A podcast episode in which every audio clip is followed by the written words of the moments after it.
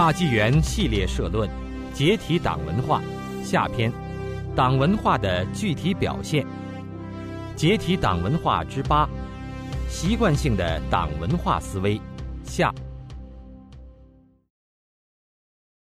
三，有不符合党观念的想法危险意识。这些话以后千万不能说，尤其是不能到外边去说。这些想法反动，很危险，连想都不能想。注意，不能谈这些危险话题，对你自己没好处。我们换个话题好吗？你知道，谈论这个问题是很危险的。这是人们经常可以碰到的一些反应。对于不符合党观念的想法，人们有着高度的敏感，那是危险的禁区。危险意识无处不在。在开放初期，一位台湾历史学家应邀到大陆参加学术交流，当着那些历史学家的面，他直陈共产党歪曲历史。尤其是关于国民党抗日的历史。当时的会议主持同样是一位知名的历史学家，听后赶紧说：“你敢说，我可不敢听。”另一位大陆学者在海外第一次看到法轮功数千人的大游行时，他这样描述自己的观感：“我立即感觉到了，我头顶上似乎是有一根天线。”在张皇失措地探向太平洋的彼岸。我探什么？我在探大陆的各种禁忌和口径。我在斟酌我吐出的每一个字，回国后会带来麻烦。此时此刻，我特别感到我的嘴和腿似乎都在颤抖。我特别感到做一个中国人口齿之间的艰难。二零零四年，在加拿大有一个民间审判江泽民的集会，一位组织者邀请一位老人来看一看。在电话里，老人想了一想，说：“我还是不来了。”问他为什么，他说：“我出来十七八年了，没有回去过。我还想在有生之年回去一趟。万一明天有人看到我，把我汇报了，我这辈子不就完了？”他七十六岁了，虽然在加拿大生活了十六年，但是心仍然没有真正自由。一位女游客到香港看到有关九平共产党的信息的第一反应是：“哎呀，这些人胆真大，敢说这些反动的话，在国内早被抓起来了。”因为人们知道这些信息不符合中共的观念。所以，即使不在中国，还是无法不产生危险意识，本能的躲避。人们知道高压电、过马路闯红灯、火灾、蛇等等东西危险，这些东西的出现会让人们产生危险意识。但是这些都是有形的东西，即使可怕，也还可以躲避。而人对有形的东西的害怕，有时远远不及对看不见、摸不着的东西的害怕。共产党控制社会的最极端表现，就是内化成为中国人心里无形却无处不在的检察官，随时监控着人的一思一念。不符合党观念的想法，在每个人的意识里都可能出现。一旦产生这种危险意识，常常会带给人一种无处可逃的极度无助和绝望，伴随着对可能出现的后果的估计和猜测，自己吓唬自己，又加重了对这种危险的恐惧。目前最典型的一种表现，就是对所谓搞政治罪名的恐惧心理。按照孙中山先生的说法。政本来就是众人之事，治就是管理，所以政治就是管理众人之事。在中国历史上，有“学而优则仕”的说法，就是有学识、有能力，应该成为治理国家的良才，那是一件很光宗耀祖的事情。中国历史上有很多有名的政治家，像诸葛亮、李世民。政治家向来都是一个褒义词。但对于现今的中国人来说，一听到政治，可能会产生反感，甚至恐惧。如果有人有对正当权益的诉求，或者对社会现象和政策的意见，或者一谈到共产党，马上就会被中共扣上搞政治的帽子。中共把搞政治轻易就弄成了一个可以用来诋毁别人声誉、肆意打击别人的罪名，让人们对被扣上此帽子的人或者团体感到危险，避而远之。具有讽刺意味的是，虽然中国人认为政治是危险的，但人们却无时无刻不生活在政治之中。中共的一切事情都是政治挂帅。从学生所谓思想品德教育到上大学、就业、参军，都离不开政治审查。对重要社会事件，更免不了要进行一番表态。四十年前，在家里种几根青菜、养几只鸡都是政治问题，要被割资本主义尾巴。在历次运动中，不跟上形势、政治思想不积极、要求进步的人，往往成为被社会歧视的对象。党反对的不是搞政治本身，而是看你是否与党保持一致。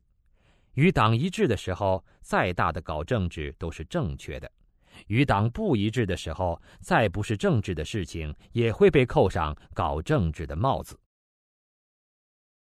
党文化造就的辛劳。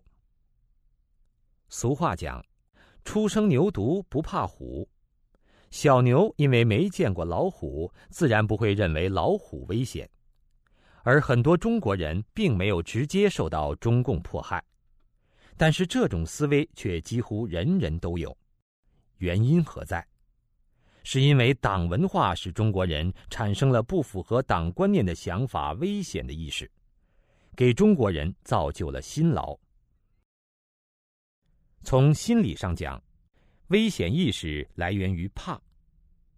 人脑子里想什么，别人又不知道，为什么会怕呢？因为人的言论和行为是受人的思想控制的。如果思想中有了不符合党的观念，保不准什么时候就露出端倪，或者说漏了嘴，不就会遭到中共的整肃吗？历史上吃了这种亏的人大有人在。于是，人们为了保全自己，就连跟党不一致的想法都不敢有，要自我约束。不但自己不能有，还要让家人都不能有。整个社会造成了这样一个环境，这个环境又反过来强化了人们的这种危险意识。不符合党观念的想法、危险的意识，与中共长期的思想灌输和高压统治是分不开的。中共自建党以来，就周期性的杀人、镇压、搞运动，目的就是强化民间的恐怖记忆，巩固中共的政权。中共历史上的种种残酷的镇压手段，给人们造成了深刻的恐惧心理。中共控制一切资源，掌握中国人的生杀予夺大权，其迫害手段没有底线，也没有预知范围。持有与党不同意见的人，遭到的是从小到大，从经济、名誉、心灵、肉体、生命等各层面的压制和迫害。不信和质疑共产主义邪说、不满并批评共产党一党专制的人，被定为反革命罪的重罪。即便是其党的高级干部，如果存有不同意见，也会遭到严厉的清洗。在二十一世纪的今天。中共仍然实行着高压统治、特务统治和黑社会统治，其手段包括封锁自由资讯、监听人们的言论、实行文字狱，以莫须有的罪名逮捕、关押追求自由信仰、自由言论以及合法抗争的民众，监控海外归国人士，挟持国家资源进行海外渗透等等。人与人之间的戒心也加剧了人们的恐惧心理。人们不知道谁最后会捅自己一刀，会告自己的密。党监视的眼睛似乎无处不在，有时是自己的敌人，有时却是自己的亲朋好友，甚至是自己舍命相救的人。告密成为了中共统治下独特的一道龌龊的文化景观。为了保全自己，很多人就采取了与党一致的做法，在稍微敏感一点的话题上就不敢流露自己的真实想法。于是，接受了党文化的人们主动的用中共的思想考虑问题，揣摩中共的心思，体会中共的观念。表现形式有：先假定自己是中共，跟中共保持一致。然后判定什么是符合目前党观念的，接着拿这个规矩去衡量自己或他人的想法，对自己是画地为牢，努力排除自己不符合党观念的想法，连想都不愿想。对别人谈论敏感话题进行阻止和劝说，更有甚者，直接就去举报或者打小报告，直接让党来迫害有不同想法的人。即便来到海外的中国人，在没有党控制的环境里，仍然本能的害怕。人们像机器人一样服从党的命令。危险意识危害民族。有不符合党观念的想法，危险意识，自动与党保持一致的思维形成之后，人们变得处处小心翼翼，怯懦求全。习惯于通过唯唯诺诺、唯命是从来得到集权者和上司的恩宠，像奴隶般过日子。人的尊严彻底丧失了。六四时，有位参加游行的教授打出的横幅是：“跪久了，站起来溜溜。”可见，中国人被奴役久了，连抗争都有气无力，溜完了再回去跪着。可悲的是。有很多人真的又重新跪下去了。中国传统文化强调史官精神。春秋时代，齐国的大臣崔叔杀了国君，被史官以弑君记录入史。崔叔杀了这个史官，但第二个史官还是这样记录。第二个、第三个史官被杀了，其他史官还这样坚持。这就是一种气节，一种民族能够长久生存的精神内核，也是中华民族的灵魂所在。但中共的党文化灌输和迫害手段却无情地摧毁了这种精神。知识分子或遭胁迫，或被收买助纣为虐，帮助中共编造更多谎言欺骗民众，以维护中共的独裁统治。中国古人也强调“富贵不能淫，威武不能屈，贫贱不能移”的大丈夫气概。历朝历代都涌现出不少无畏强权、蔑视权贵，为了尊严与价值可以不惜牺牲生命的人。西方社会里也有“不自由，勿宁死”的名言，但在今天的中国，在中共的暴政与党文化灌输下。中国人的勇气却空前消亡，取而代之的是无端的怕心与恐惧。于是，中国自古的民族尊严消亡了，一个民族改变自己命运的能力被扼杀了。有人说，中国早已是亡国奴，是殖民地。不错，自一九四九年之后，中国其实就在精神上亡国了。共产党扼杀了中国的民族精神，所建立的不是新中国，而是从精神到肉体的残暴专制帝国。一位著名的盲人作家曾经说过：“我的身体不自由，但是我的心是自由的。”正常社会里，正常人可以有各种各样的价值观和思维方式，有充分选择的权利。生活丰富多彩，人们是自己生活的主人。而今天的中国人虽然有了吃喝嫖赌的自由，但是却失去了自己的精神家园。危险意识使得中国人把自己关在思想监狱内。不符合党观念的一概不接受，甚至害怕躲避。在这样的一个严密体系生活过来的中国人，非常难以在党给的思维体系外思考。在自己的心脑里，只能拥有符合党文化和中共观念的东西。其看世界的方式，也只有自己的框框里的那一点。思维立足于党文化之中，受其精神奴役，失去了思想的自由和乐趣。人生变成了为中共而活，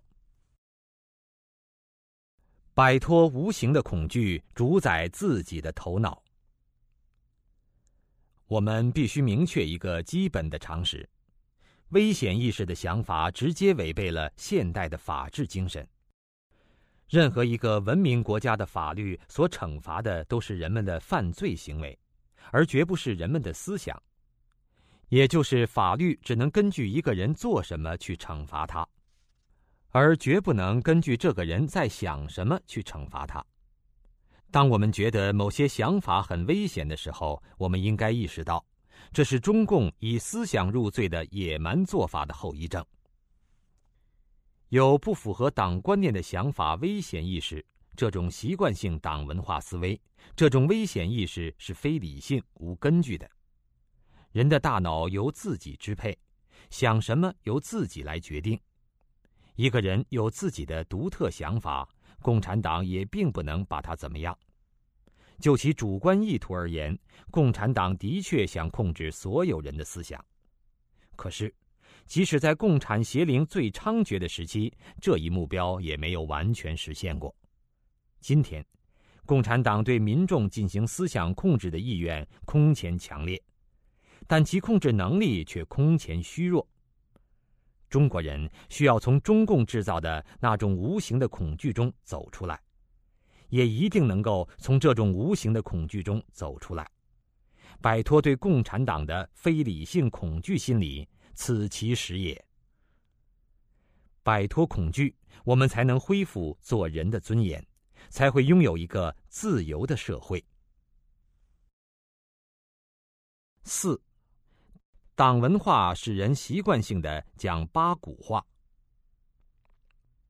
要认真学习某某某的先进事迹和崇高精神，不断保持和发展什么什么，继续团结带领全国各族人民在什么什么的伟大道路上奋勇前进。要深刻认识什么什么的长期性、复杂性、艰巨性，把什么什么工作作为什么什么的重大战略任务。持之以恒的抓紧抓好，一刻都不能放松。全党同志要更加紧密的团结在以某某某为核心的党中央周围，坚持以什么什么为指导，全面贯彻落实什么什么，为全面建设什么什么、不断开创什么什么而继续奋斗。这是在中共某次大会报告中的段落。这样空洞无物、套话连篇的党八股话，在中共的大会小会、广播电视、报章杂志中比比皆是。党八股话是中共官员的典型话语系统，但党八股话不仅仅限于官员，同时也在民间广为普及。从官方到民间，讲党八股话已经成了一种习惯性的思维方式。需要指出的是，中共党魁毛泽东曾写过一篇反对党八股，可是他的真实用意并不是反对党八股，而是以此为借口，用言必称希腊之类玄玄乎乎的话，影射和打击党内有留俄背景的共产国际派，主要是被其视为夺取党内最高领导权最大障碍的王明。换句话说，毛不是要反党八股，而是要用自己的毛氏党八股替代别种样式的党八股。这就解释了为什么文化大革命中全国人狂读老三篇、狂背毛语录、狂挥小红书的时候，毛却再也不提反对党八股了。时时流露的习惯性党八股话。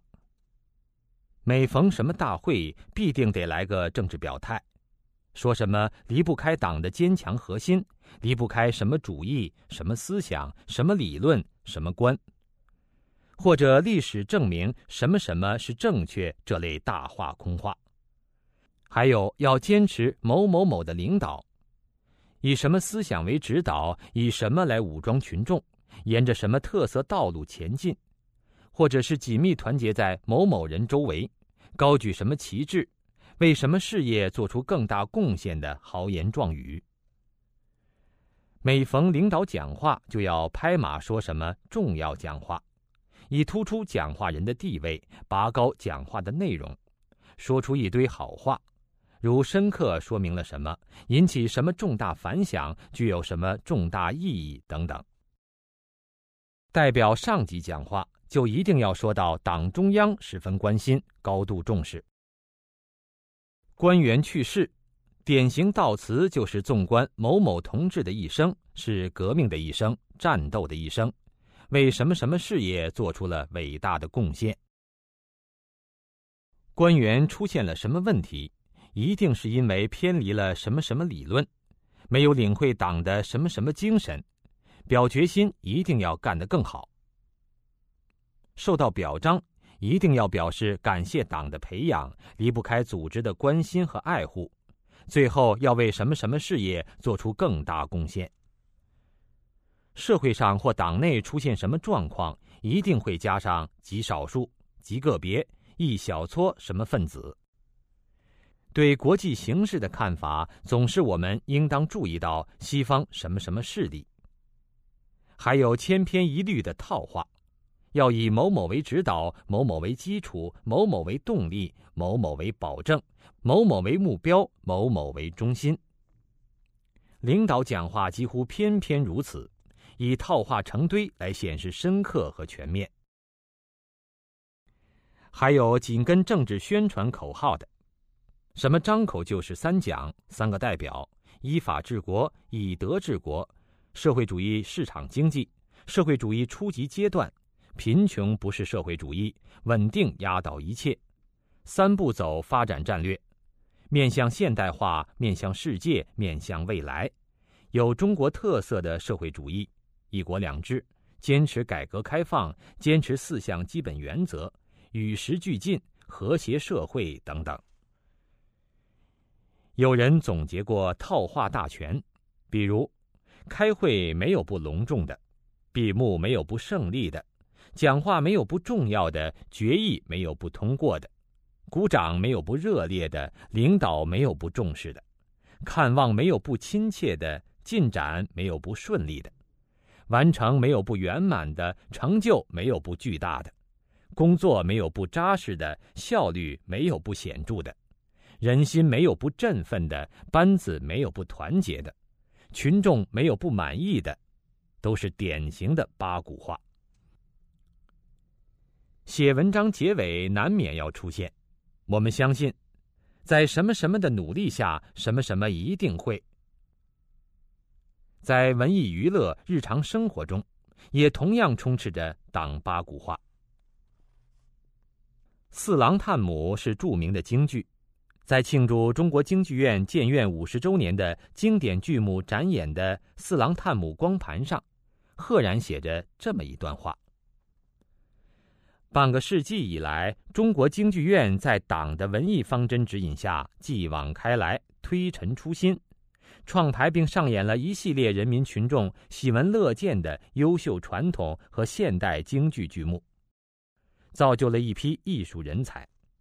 作为国家级艺术表演团体，中国京剧院为传承民族艺术、弘扬民族精神、推动社会进步、促进中外文化交流做出了积极的贡献。《四郎探母》的创作是几百年前的事情，在京剧舞台上唱了近二百年，经久不衰。成功的原因是剧本好，演得好，与中共没有任何关系。相反。京剧遭到了中共惨烈的破坏。京剧界四大须生中的马连良、奚孝伯、周信芳，四大名旦中的荀慧生、尚小云，著名武生盖叫天等均遭迫害。因此那段话实际上是对京剧传统经典的亵渎。背后反映的是一种讨好当局的讲党八股话的思维。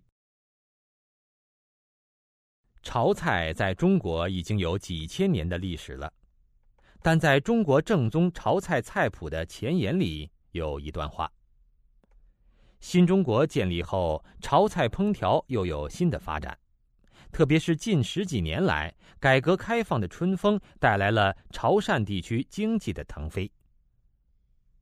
当今潮菜已经进入了一个鼎盛发展的时期。既然是正宗烹调，当然是口味牌子越老越好，越传统越好。不知道为什么改革春风能吹到锅里，让潮菜进入鼎盛发展时期。这反映的同样是一种习惯性讲党八股话的思维。可以说，谁都知道党八股话不好。谁都觉得党八股话让人恶心，但为什么人们却又为何如此高频率的讲党八股话呢？甚至很多人不以为耻，反以为荣，觉得时髦。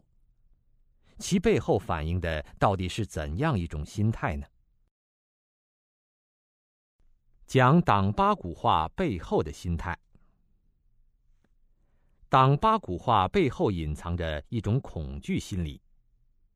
人们形成讲党八股话的思维，时时处处随口讲党八股，在某种意义上，无非是向当局告白，他服从独裁秩序，没有任何反抗的意图。在中共专制之下，人们不知道自己独立的思想和自由的言论什么时候会给自己带来不良后果，甚至于杀身之祸。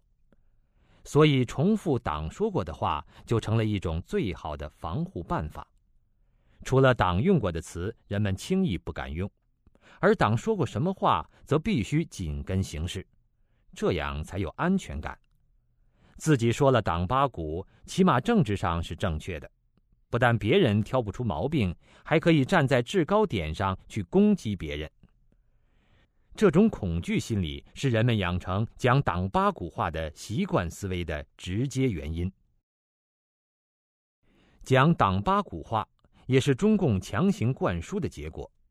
报纸、电视、电台、领导讲话到处充斥着那些党八股词，还有各级官僚部门发行的名目繁杂的简报、内参、通讯、信息，更是党八股话连篇。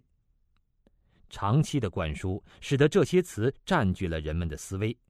当人们用语言来陈述事实或自己的想法时，会自然而然的首先想到这些语句。而很多不知道党八股话危害的人，则习惯于鹦鹉学舌，共产党说什么，自己就说什么。讲党八股话也是由中共党文化的话语系统决定的。在党文化里，歌功颂德、吹嘘拍马、政治表态，构成了中共官场三大特色。正如第六章“习惯了的党话”所分析的那样，中共的党话具有黑社会的鉴别身份的作用，会讲党八股话，是中共对其帮派成员的基本要求，是该成员飞黄腾达的通行证。不讲党八股的人。则被认为不是这个圈子的人，不被信任，受到排挤打击。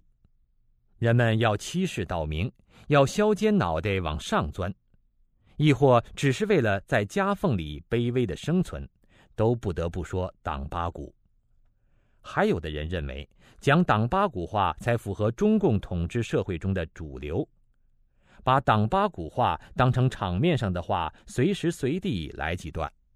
显示自己很入流，有本事，别人也觉得他会说话，很佩服，这样又加重了这种习惯，整个社会形成了这样一种生活方式。党八股的毒害，习惯性讲党八股话的党文化思维带来严重后果，人们对党八股话的传播。不管人们是违心还是讥讽，都使得党文化成为人们生活生存的一部分。因而，在不断的给中共创造着生存的环境，起到维护中共黑帮邪教的作用。因为人们对党文化语言系统的使用，就是对中共因素的接纳，就是在加强中共生存所依赖的场。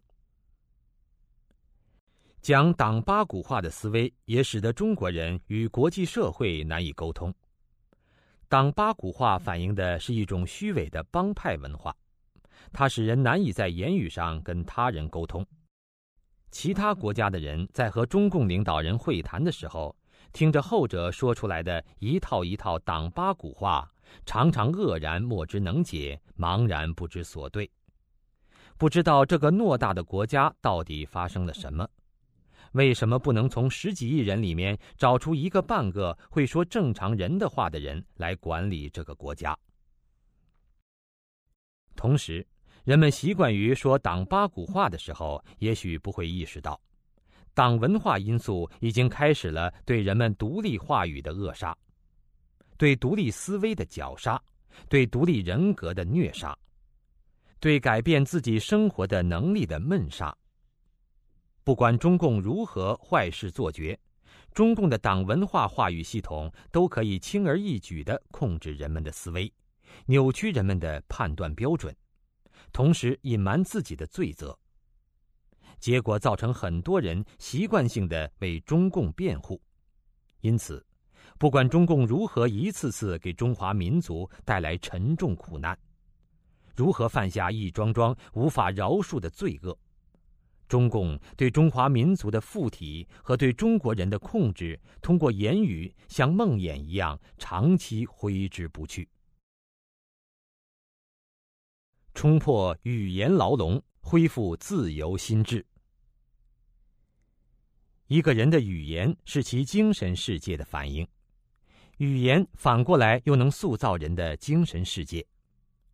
党八股语言反映的是一种虚伪。丑陋、僵化的病态心灵，逐渐习惯于说党八股话的过程，就是逐渐放弃自由思想和独立人格的过程，就是逐渐成为党文化僵尸的过程。而诚恳的、和善的、宽仁的、自由的、灵动的、优雅的语言，则反映了美好的内心世界。同时有助于培养自由的思维习惯和丰富多彩的个性。告别党八股，告别束缚我们语言和心智的牢笼，只有这样，中国人民的智慧才能真正发挥出来，中国社会才能重新恢复活力。五，混淆党与政府、党与国家、党与民族的概念。共产党夺权之后，把改朝换代称为建国，继而以救世主和缔造者的姿态，在中华大地上开始了数十年的宣传灌输，仿佛我们五千年的历史并没有在地球上存在过。于是，政府成了由党创建、永不变更的政府，国家成了由党缔造、终生领导的国家。民族成了由党来救世、无条件代表的民族。没有了共产党，政府要成无政府，国家要成一锅粥，民族要成亡国奴。党给自己规定了至高无上的权威，凌驾在政府、国家和民族之上。为了稳固党的统治。中共严密的控制社会运作和中国人生活的方方面面。党的机构从中共中央一直建到穷乡僻壤，无处不在；行起事来，从杀人放火到战天斗地，可谓无所不敢。就是节庆婚嫁和女人生几个孩子，党也要无所不管。党所到之处，政府。国家和民族就变成了党手中的木偶，线牵在党手里，为党服务。今天的许多中国民众，不是不知道党同政府、国家和民族是两回事，道理大家都懂，但是心理上党的影子是如此沉重，如此微观。党成为左右中国人命运的解不开的符咒。最关键的问题就在于，人们觉得离开共产党来谈这个政府，来维护这个国家，来兴旺这个民族，已经没有什么实质意义，就像离开水来谈鱼儿，觉得简直是胡闹瞎扯。于是，党、国家、政府、民族等概念的理论区分，挡不住经验范围内的混杂一处。民众对国家和民族的情结，也就全都转融到了对党的情结中。反党就是反政府，就是不爱国，就是反华，就是卖国，就是给中国人丢脸，给民族抹黑。党伪装成政府的权杖，国家的化身，民族的代表，一言以蔽之，党就是一切，党就是一切。党自封为亲爱的妈妈。孔子说：“孝悌也者，其为人之本于。”孝悌是中华民族的传统美德，而孝道中对母亲的孝顺最为突出。共产党就把自己比作了母亲，甚至比母亲还要亲的亲人，从而获得民众的百般孝顺，而不嫌母丑。共产党再坏，人们也愿意去维护党的形象。党号称自己养育着人民，党不种地不织布，哪里能养育人民呢？正相反，是人民养育着党，是纳税人的钱养活了共产党。但共产党通过国家机器控制了全中国人的财富和资源，供了全中国的产。拿了原来属于中国人的东西，再恩赐一点给百姓，人们自然觉得是党送自己上的学，为自己分配的工作，为自己介绍的对象，为自己分的新房，为自己发的退休金。长期的封闭灌输造成的母亲情节，让人们本末倒置的普遍觉得，共产党再怎么不好，但毕竟他对我有养育之恩呐。其实恰恰相反，正常社会里人人都要上学、工作、成家立业，从来没有听说是哪个党的功劳，一切是人们自己的劳动和付出所应该得到的，是正常的生活状态。中国人生活的改善绝不是来源于共产党，而是来自自己的辛勤劳动。而且没有共产党的剥削和压榨，中国人的生活肯定比现在更好。君不见，没有共产党的国家，不是有更多的人上学，有更好的工作、更大的住房和更多的退休金吗？党控制饭碗，并不是每个人都那么相信这个外来的邪劲十足的母亲。不过，人是铁，饭是钢。三天不吃饿得慌。党妈妈对于不听话的人自有大义灭亲的办法，不给你饭吃，你怎么办？中共在改革开放之前垄断了一切生产资料，任何一个人需要找工作都得到党那里去找，这样就给人造成一种错觉，好像党给了我们饭碗一样。直到今天。党只要愿意，他可以不讲任何道理的抢走我们的饭碗。这反而让人感到，党本来可以抢走我的饭碗，但他竟然没有抢。有此人就对党感恩戴德，觉得饭碗是党给的，却不想想党本来可以抢走我的饭碗，这个前提本身就是荒谬的。从心理学上讲，党越把饭碗控制的牢。人们也越觉得是党给了自己基本生存的保障，人民是离不开饭碗的。当人把党和饭碗等同起来的时候，反党就成了反人民了。党代表先进，共产党热衷于划分先进分子和落后分子，落后分子是斗争的对象，而党员必须是先进分子，是先锋队。是社会的精英，代表先进生产力、先进文化。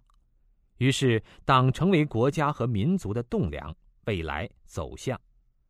在这样冠冕堂皇的宣传攻势下，恶党居然成为好人，于是人们的潜意识中就更加依赖共产党。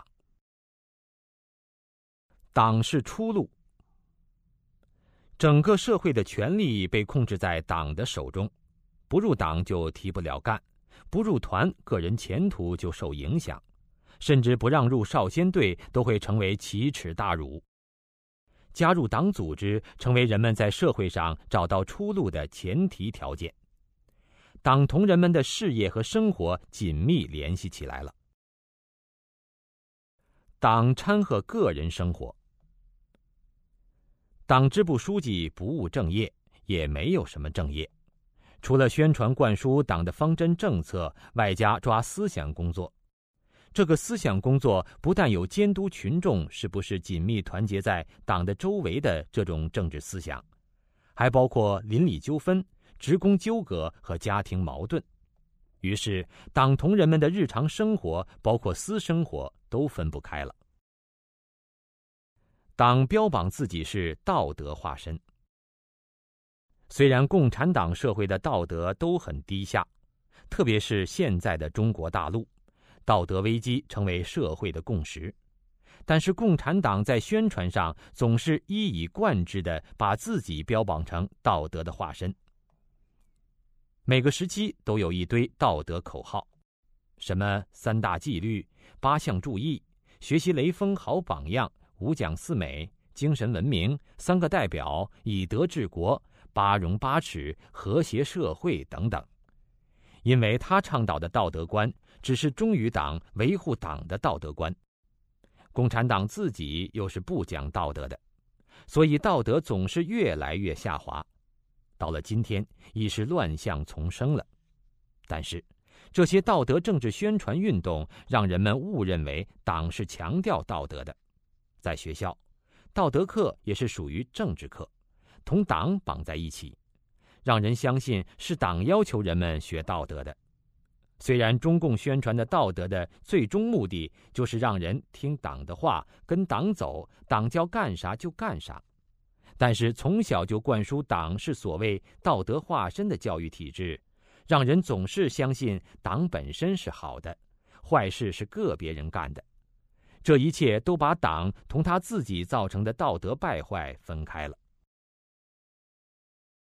党以国家民族的代理人自居。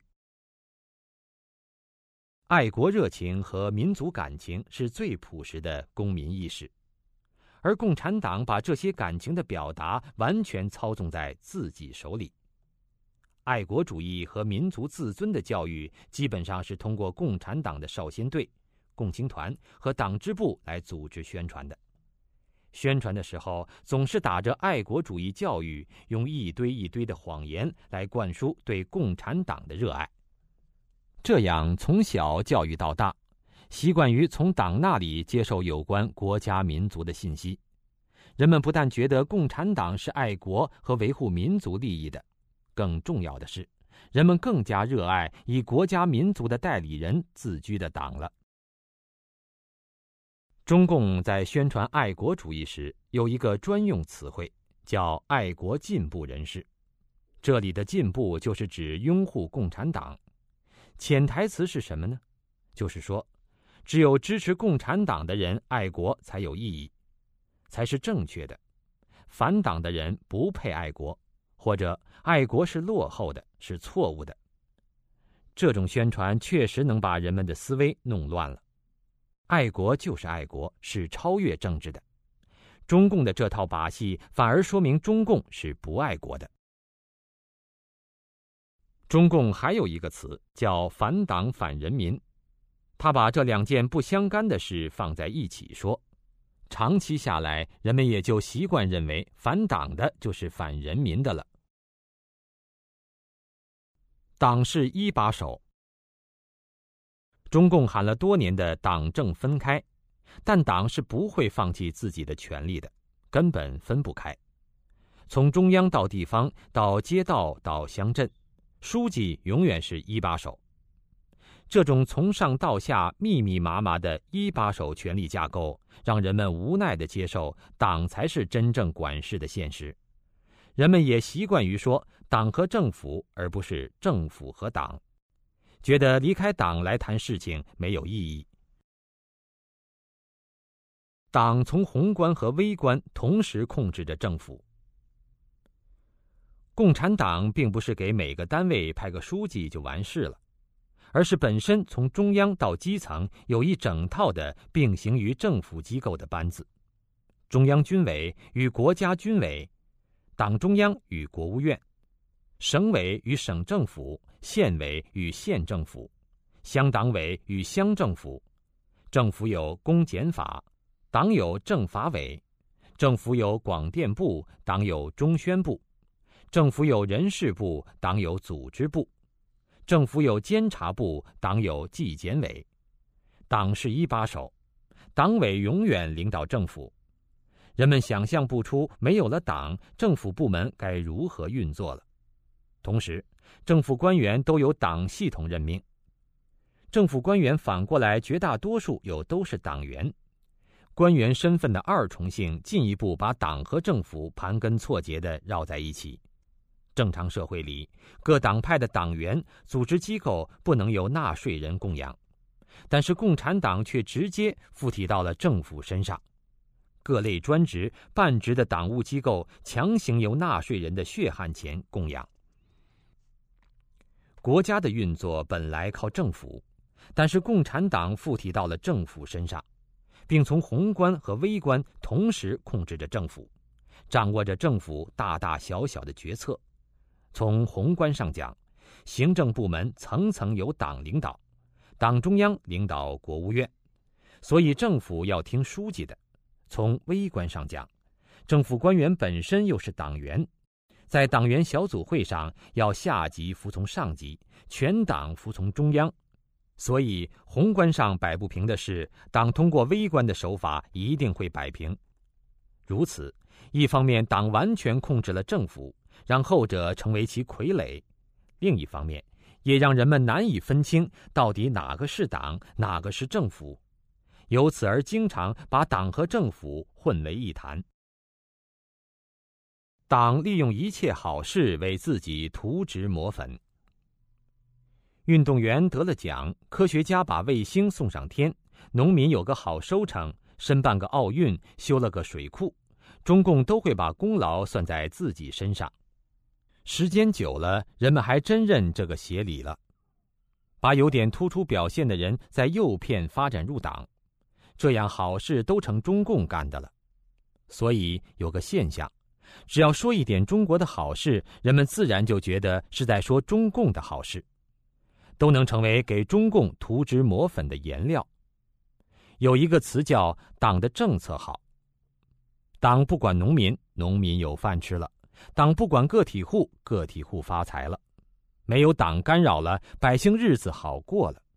这本来是暴露共产党有多么不好，但共产党反过来把这叫政策好，老百姓跟着就感恩戴德。现在中国经济的表面繁荣，靠的本是廉价劳动力、海外投资和中国人的聪明勤劳。中共把这些都当作自己的资本。其实恰恰相反，中共急功近利、维护其合法性的心态，造成了多少资源浪费、环境破坏以及社会不公和道德败坏？是因为中国有十几亿人的大市场，才掀起的中国热。可是中共的宣传总是把世界对中国的重视当作对中共的拥护。党动辄就要代表一切、领导一切。中共独裁专制，却很喜欢把国家、民族和人民挂在嘴上，动不动就发声，他要代表全体中国人民如何如何，老百姓没有发表言论的份儿，只好被代表了，而反反复复被代表后，也就习惯了，好像中共真是个代表。党不但代表一切，还管一切，党管政府，党管军队。党管国家机器，党管外交，党管着每个人的衣食住行、吃喝拉撒。党就像癌细胞，侵入到了中国社会的各个角落。这真是民族的大不幸。党把反党标成反华，虽然党无处不在，弄得人们分不清党同政府、国家、民族的概念，但压死骆驼的最后一根稻草，却是共产党掩耳盗铃的把反党、反共涂抹成反华的主动混淆是非的宣传。共产党的暴政在世界上名声很不好。有的西方国家在移民时有三种人不受欢迎：纳粹、恐怖主义和共产党。说有人反共那是很普通的事情，可是中共在批判反共言论时，总是给对方贴上反华的标签。反华势力亡我之心不死，把坚定反共的称作反华头子。如果是中国人自己反对中共，更被骂作卖国，给中国人民抹黑等等，潜移默化的灌输中共就是中国，就是中国人民。党成为一切后，人们就真的弄不清党同政府、国家和民族的关系了。人们混淆了党同政府、党同国家和党同民族的概念。批评美国总统的人。没有人攻击他不爱美国，批评美国共和党的人也不会有人攻击他不爱美国人民。反对执政党并不意味着就是在反对美国政府。不论是在美国白宫前还是在美国之外抗议美国政府的美国人，不会被扣上不爱国的帽子，也不会让人觉得他是在给美国人民丢脸。反某个党更不会被控煽动颠覆国家的罪名。但是，当有人揭露共产党、批评社会黑暗的时候，很多人就会破口骂道：“你是中国人吗？”在海外，如果有人对中共高官抗议的时候，也会有很多人愤怒不已，认为给中国人民丢脸。当有外国政要批评中共的时候，中共会奋不顾身的起来批判，老百姓也跟着附和。这些人的愤怒常常是出自内心的。当你在曝光中共的恶行时，他觉得你此时此刻真的是丢了他的脸。他认为，因为你揭露中共的丑事，而使他遭到洋人的鄙视，看不起他，让他的脸在洋人面前挂不住了。可是。洋人们根本就不会有这种反应。中国人敢于出来揭露一个专制政权，反而会让洋人们佩服你的勇气和良心。那为什么我们中国人会有这种丢脸幻想症呢？就是因为混淆了党与政府、党与国家、党与民族的概念，把自己作为了中共的一份子。很多人不自觉地把爱国等同于爱党，以为批评中共就是批评中国，反对中共就等于反华，就等于出卖中国人民。中共领导人出访时，现在有一个很特别的景观，就是有抗议人群，也有中共组织的欢迎人群，但欢迎人群基本上是见不到被欢迎者的。那为什么还来欢迎呢？他们自己的理解是，欢迎不是目的，本来就知道领导人不会同他们照面，安排他们来的目的完全是针对抗议人群的。胡锦涛二零零六年访问美国白宫时，有西方媒体采访欢迎队伍的组织者，问道：“你看对面啊，有两千多人的抗议队伍，你怎么看这件事情啊？”欢迎队伍的组织人回答说：“中国领导人来访是一个很高兴的时刻，在这个时候抗议领导人是不合时宜的。”这个回答很可笑，因为你说现在不合时宜，那你能给这些抗议人一个合时宜的抗议时机吗？你在中国大陆根本就没有那个机会去见中国领导人。就敏感问题上访是扰乱社会秩序，要坐牢的。而领导人到民主国家访问，人民才有机会去抗议，为国内没有说话权的同胞表达诉求。可有人又说，在高兴的时刻去抗议是不合时宜的。领导人出访又都很高兴，那也就没有任何机会去抗议了。欢迎人群，他们觉得他们是为了表达爱国热情来对付抗议人群的。可是不让中共领导人听到受到迫害的人民的心声，中共如何能改错呢？改不了错，继续迫害民众，对国家和民族不是灾难吗？这种后果是爱国还是害国呢？说白了，那些欢迎的人以为是在爱国的面子，其实是在爱党的面子。在正常社会，人们拥护政府是不需要表达的。因为他们的选票已经表达了这一点，恰恰相反，人们对政府的不满是需要表达的。政府无论做得多好，那都是他分内之事。当初百姓不就是看你能做好才选了你吗？反过来，政府做得不好，那就下台，换个能做好的上来。所以我们从来看不到法国总统出访，法国大使馆要组织人去欢迎他。民选政府领导人也有这个自信，他不需要这样的外在形式来证明他的权利合法性。而共产党这么干的时候，他自己都意识不到，欢迎的人也意识不到，这是中共缺乏执政合法性而伪造的补救措施。党国不分的混乱思维是中共有意制造的。中共知道自己只有几十年的根基，又是舶来品，所以需要找个依靠。中国人向来爱国，有很强的民族自豪感，于是中共几十年来一直把自己吹嘘成爱国者，把自己打扮成中华民族利益的代表，欺骗百姓。同时，他把党和国家、人民、政府总是连在一起用，爱党爱国。反党反人民，反党反政府，因此制造出种种党与国之间的混乱。中共不等于中国。我们需要确立的一个常识是：中共不等于中国。政党与国家、民族从来都不是一个概念。中国作为一个国家、一个民族存在了几千年。而中共的出现只有八十多年的历史，统治中国不过五十多年。中国一词自古有之，最早指居天下、世界中心的中原地带。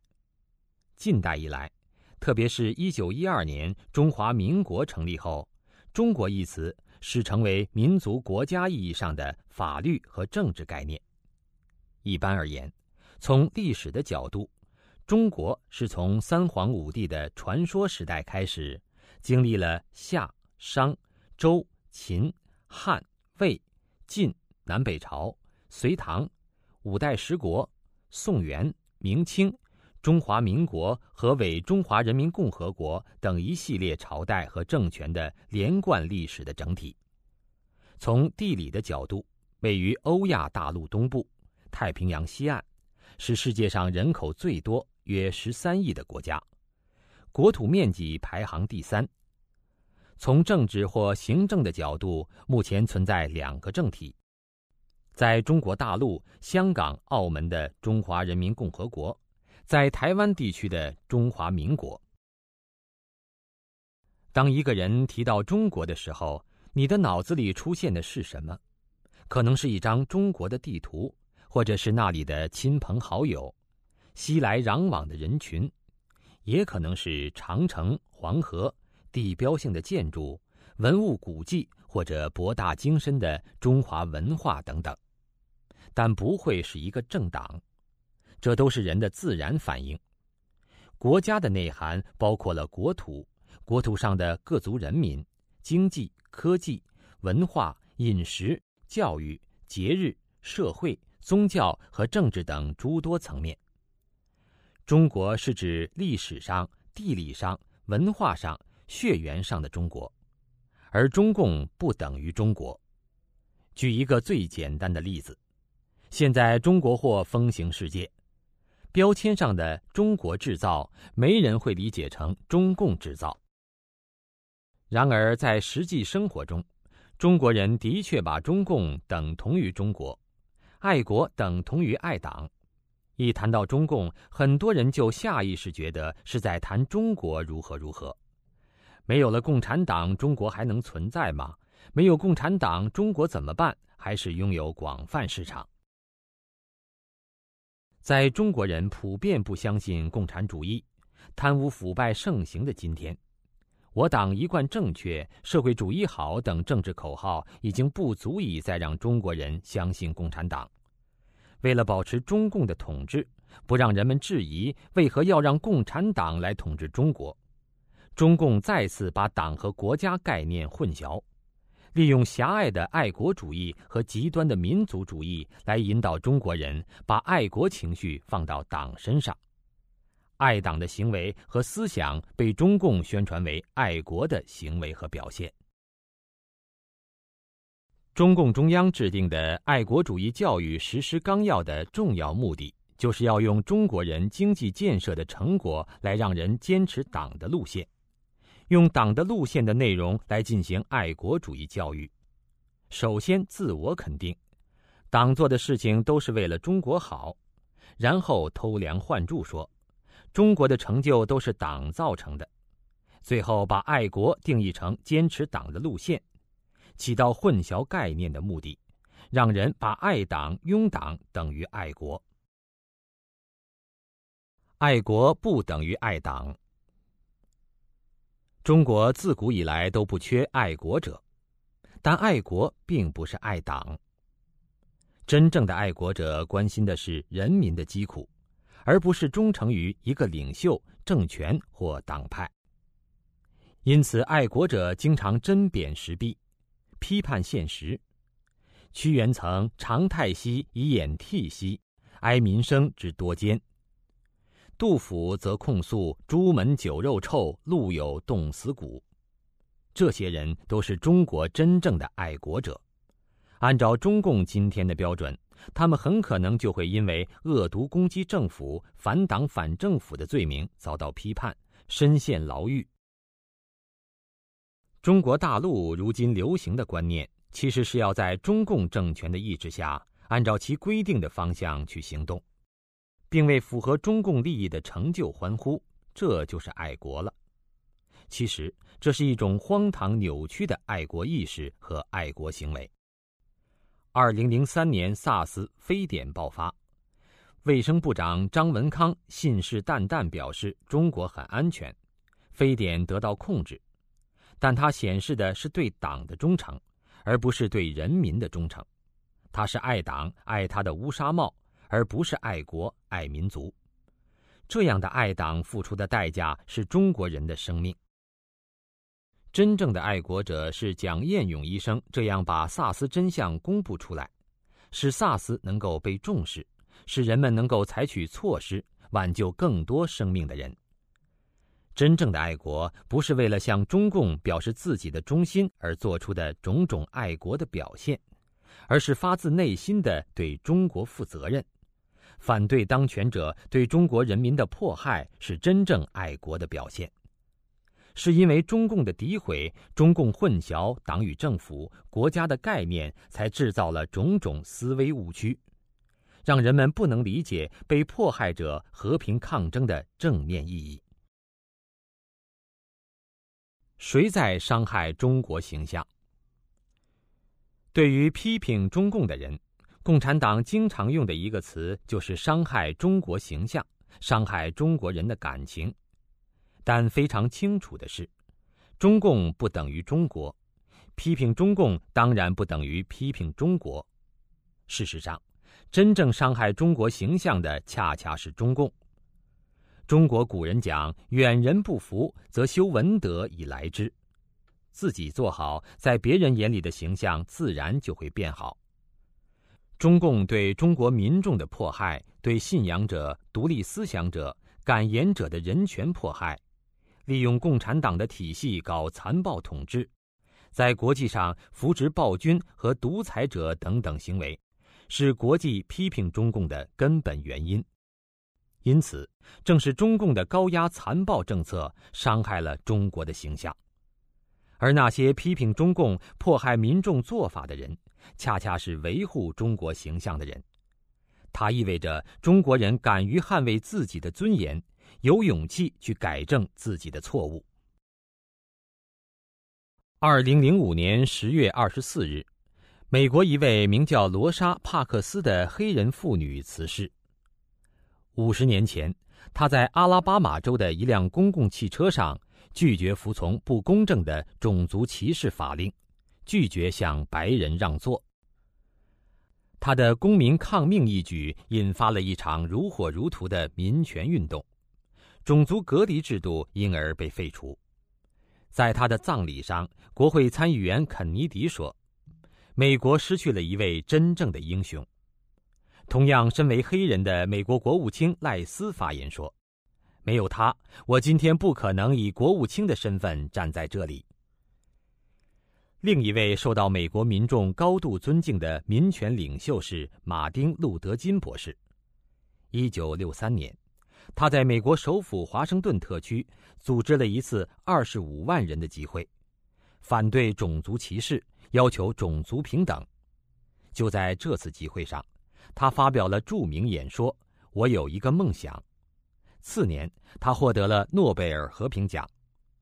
他死后十五年。美国设立了国定假日——马丁·路德·金日，以纪念这位民权领袖。他是除了华盛顿总统外享有此殊荣的唯一普通人。没有人会认为罗莎·帕克斯和马丁·路德·金给美国丢了丑，损害了美国的国家形象。相反，他们带给了美国荣耀，因为他们以巨大的勇气捍卫了人权与尊严。带来了平等与公义，赢得了人们的尊敬。他们的努力改变了一个种族的命运，改变了美国，甚至也改变了世界。中共诋毁人们对中共政权和中共迫害中国人的揭露，经常用的一个理由就是国家形象。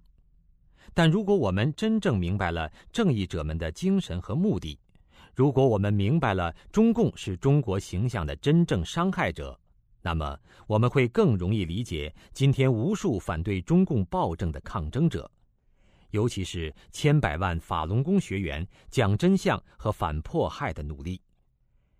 维护信仰和制止中共对无辜百姓的迫害是中国人的正当权利。他们的努力，事实上维护了所有中国人的天赋人权和尊严。维护了中国人的形象。丧钟只为中共而鸣。有些受到党文化洗脑深的人，一听到中共要完了，就想我们该怎么办啊？好像中共完了，他也完了。在一次酒瓶研讨会上，一位老太太提问：“共产党垮台之后，谁给我们发养老金呢？”一位主讲人回答道。没有了共产党，就没有了这个庞大的官员系统，而这个庞大的官员系统是一群世界上最腐败的官员。没有了他们以后，中国老百姓的退休金要翻倍的成长。中华民族是一个伟大的民族，看看海外的华人就知道，没有共产党，日子完全可以过得更好。如果中国大陆不是共产党统治，中国今天人均收入应该与台湾类似，那么中国今天的经济规模就是美国的两倍，等于美国、日本、俄国等几个强国加起来的总和。中国还会是今天这个样子吗？对于中国的政府官员来说，没有共产党不是他们的末日，而是他们的真正解放。没有了共产党，他们才能真正施展才华、发挥才能。现在的官员都不得不主动顺应中共的粗暴领导，或者干脆被党的系统束缚住了手脚，想干正事干不了，想不堕落却不行。现在的中国人，大半生或一生都生活在共产中国。虽然这段历史充满了恐怖和荒谬，但很多人的青春、理想、友谊、爱情、婚姻、家庭、成就，甚至整个人生，都和中共统治的这段历史不可分割地纠结在一起。那些为民主自由奋斗了多年的人，他们的智慧和辛劳也和这段历史纠缠在一起。因此，很多人虽然能在一定程度上认识到中共的罪恶，但在感情上还对中共和中共的党文化存在相当大的依赖。比如，有人不自觉地唱所谓革命歌曲来配合内心的感情。或者拿这样那样的红色经典当艺术。受到不公待遇的人怀念毛主席时代的绝对平均，对外来文化冲击担忧的人错把党文化当成中华文化而维护等等。这种怀旧情绪反过来又使人们无法真正理智的审视中共的历史和中国的现状，因为自己本身的经历和中共联系在一起。对自己的维护和珍惜，不由自主的也分给了中共一份。一旦没有了党，有些人好像话也不会说了，手脚不知往哪儿放了。人生的意义也不知应该寄托在哪里了，心里甚至觉得空落落的。其实，一个人成就一番事业、实现人生价值，有多种多样的方式。是中共把人逼到了为共产主义奋斗终身的空幻而险恶的小道。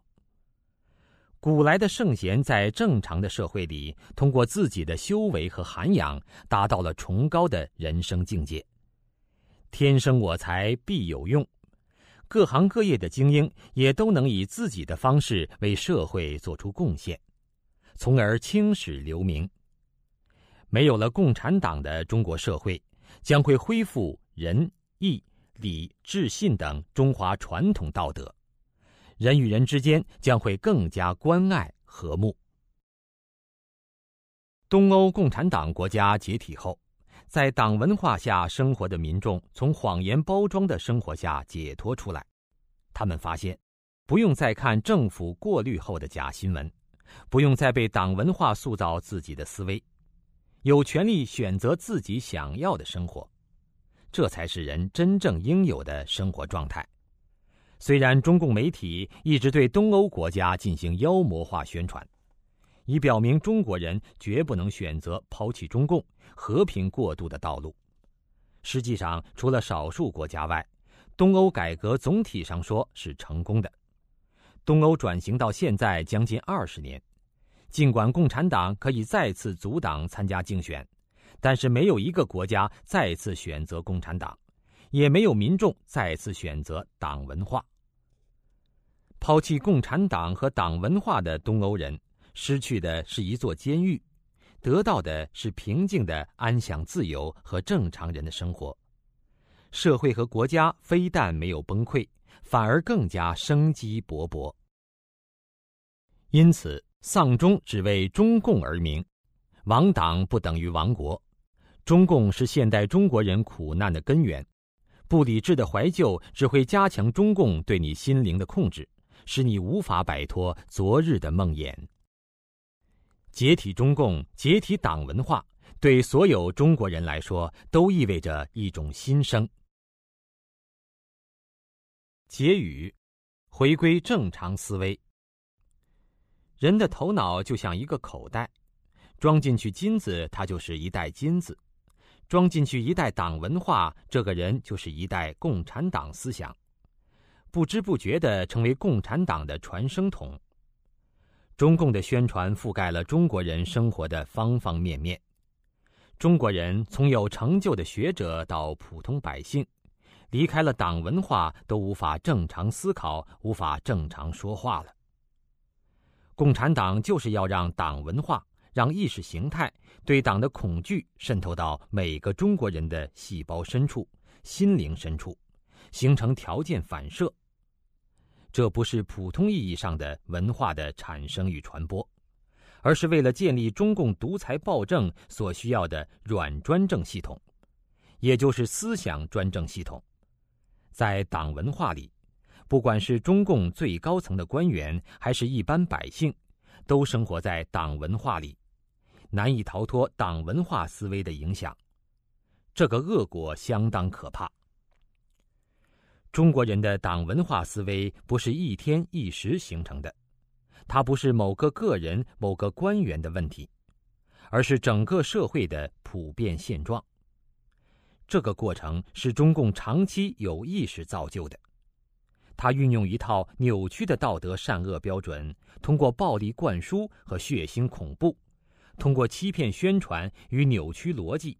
让中国人对一个强行霸占中国社会资源的集团感激，让人们恐惧，让人们成为党文化的囚徒和奴隶，乐于接受中共谎言而排斥正常思维。